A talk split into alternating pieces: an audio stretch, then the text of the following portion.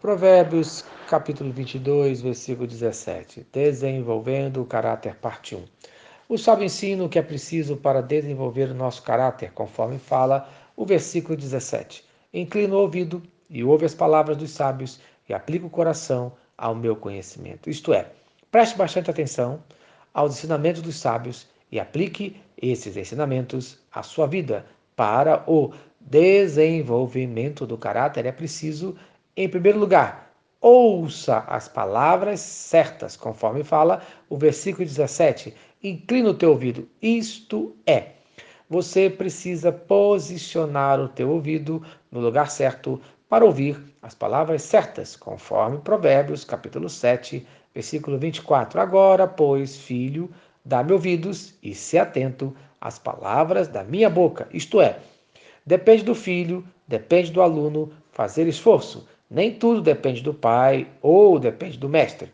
Em segundo lugar, para desenvolvimento do caráter, é preciso receber as palavras certas, conforme ainda fala o versículo 17. Ouve as palavras dos sábios. Isto é, o sentido de receber bem as palavras ensinadas pelos sábios. Não faça igual a Roboão, filho de Salomão, que perdeu boa parte do seu reino porque não ouviu, não recebeu as instruções dos sábios, conforme fala o segundo livro de Crônicas, capítulo 10, versículo 8. Porém, ele desprezou o conselho que os anciãos lhe tinham dado e tomou conselho com os jovens que haviam crescido com ele e o serviam. Amém.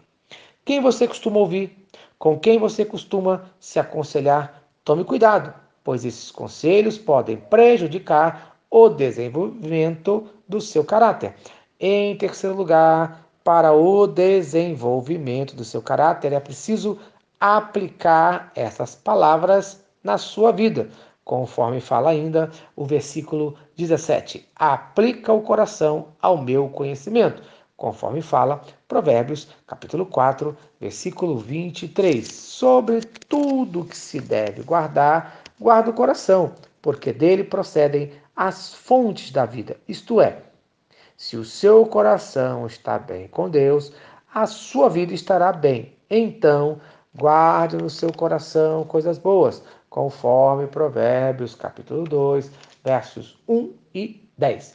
Filho meu, se aceitares as minhas palavras e esconderes contigo os meus mandamentos, a sabedoria entrará no teu coração e o conhecimento será agradável à tua alma. Amém.